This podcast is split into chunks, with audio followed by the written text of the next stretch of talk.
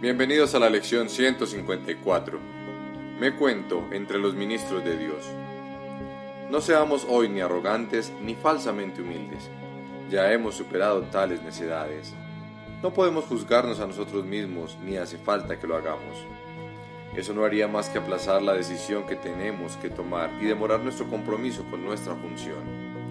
No es a nosotros a quien corresponde juzgar nuestra valía, ni tampoco podríamos saber cuál es el mejor papel para nosotros o qué es lo que podemos hacer dentro de un plan más amplio que no podemos captar en su totalidad.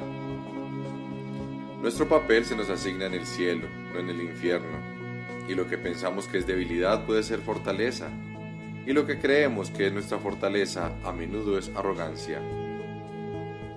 Sea cual sea el papel que se te asignó, fue seleccionado por la voz que habla por Dios, cuya función es asimismo hablar por ti.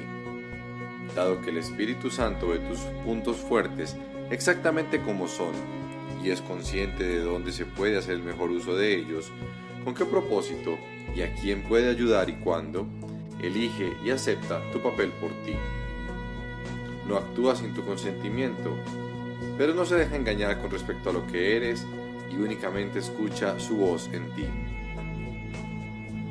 Mediante esta capacidad suya de oír una sola voz, la cual es la suya propia, es como por fin cobras conciencia de que en ti hay una sola voz, y esa única voz te asigna tu función, te la comunica y te proporciona las fuerzas necesarias para que puedas comprenderla, llevar a cabo lo que requiere, así como triunfar en todo lo que hagas que esté relacionado con ella. Dios se une a su Hijo en esto, y su Hijo se convierte de este modo en el mensajero de la unidad junto con Él. Esta unión de Padre e Hijo por medio de la voz que habla por Dios, es lo que hace que la salvación sea algo aparte del mundo.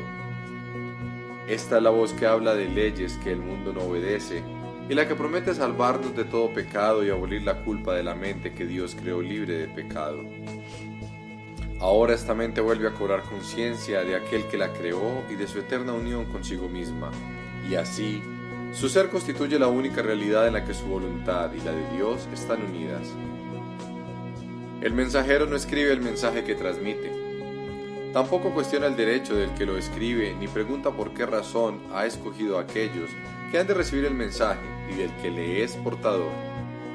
Basta con que lo acepte, lo lleve a quienes va destinado y cumpla con su cometido de entregarlo. Si trata de determinar cuáles deben ser los mensajes, o cuál es su propósito, o a dónde se deben llevar, no estará desempeñando debidamente su papel de portador de la palabra. Hay una diferencia fundamental en el papel que desempeñan los mensajeros del cielo que los distingue de los mensajeros del mundo. Los mensajes que transmiten van dirigidos en primer lugar a ellos mismos, y es únicamente en la medida en que los pueden aceptar para sí que se vuelven capaces de llevarlos más lejos y de transmitirlos allí donde se dispuso que fueran recibidos. Al igual que los mensajeros del mundo, ellos no escribieron los mensajes de los que son portadores, pero se convierten, en rigor, en los primeros que los reciben a fin de prepararse para darlos. Un mensajero terrenal cumple su misión transmitiendo todos los mensajes de que es portador. Los mensajeros de Dios desempeñan su papel aceptando sus mensajes como si fuesen para ellos mismos y demuestran que han entendido los mensajes cuando se los transmiten a otros. No aceptan ningún papel que no les haya sido asignado por su autoridad y de esta forma se benefician con cada mensaje que transmiten. ¿Queréis recibir los mensajes de Dios? Pues así es como os convertís en sus mensajeros. Sois nombrados ahora. No obstante, os demoráis en transmitir los mensajes que habéis recibido, y de esta forma no os dais cuenta que son para vosotros, por lo tanto, no los reconocéis. Nadie puede recibir y comprender que ha recibido hasta que no da, pues solo al dar puede aceptar que ha recibido. Vosotros que sois ahora los mensajeros de Dios, recibid sus mensajes, pues es parte de la función que se os asignó. Dios no ha dejado de ofreceros lo que necesitáis, ni tampoco ha dejado de aceptarse. No obstante, hay otra parte de la tarea que se os ha encomendado que todavía tiene que llevarse a cabo.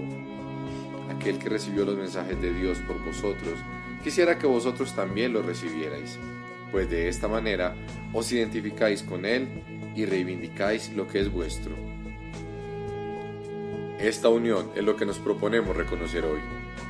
No trataremos de mantener nuestras mentes separadas de aquel que habla por nosotros, pues es nuestra propia voz la que oímos cuando le prestamos atención. Únicamente Él puede hablarnos a nosotros y hablar por nosotros, al unir en una sola voz el recibir y el dar de la palabra de Dios, el dar y el recibir de su voluntad. Nuestra práctica de hoy consiste en darle a Él lo que es su voluntad tener, de manera que podamos reconocer los dones que nos concede.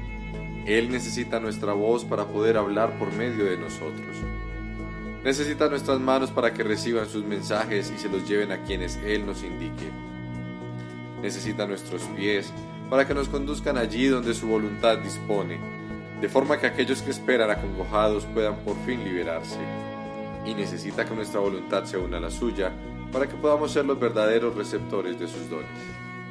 Aprendamos solo esta lección el día de hoy, que no reconoceremos lo que hemos recibido hasta que no lo demos.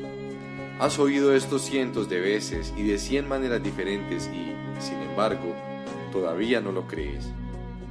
Mas una cosa es segura, hasta que no lo creas, recibirás miles y miles de milagros, pero no sabrás que Dios no se ha quedado con ningún don más allá de los que tú ya posees, ni le ha negado a su Hijo la más mínima bendición.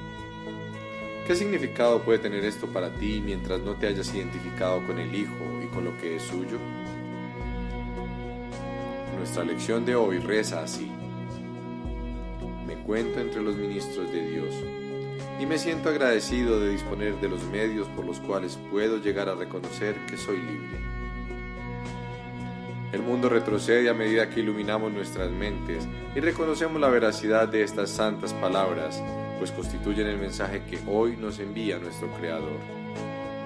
Ahora demostraremos cómo esas palabras han cambiado lo que pensábamos acerca de nosotros mismos y de lo que era nuestra función. Pues al demostrar que no aceptamos ninguna voluntad que no compartamos, los numerosos dones que nuestro Creador nos concede aparecerán de inmediato ante nuestra vista y llegarán a nuestras manos, y así reconoceremos lo que hemos recibido. Nos vemos en la próxima lección.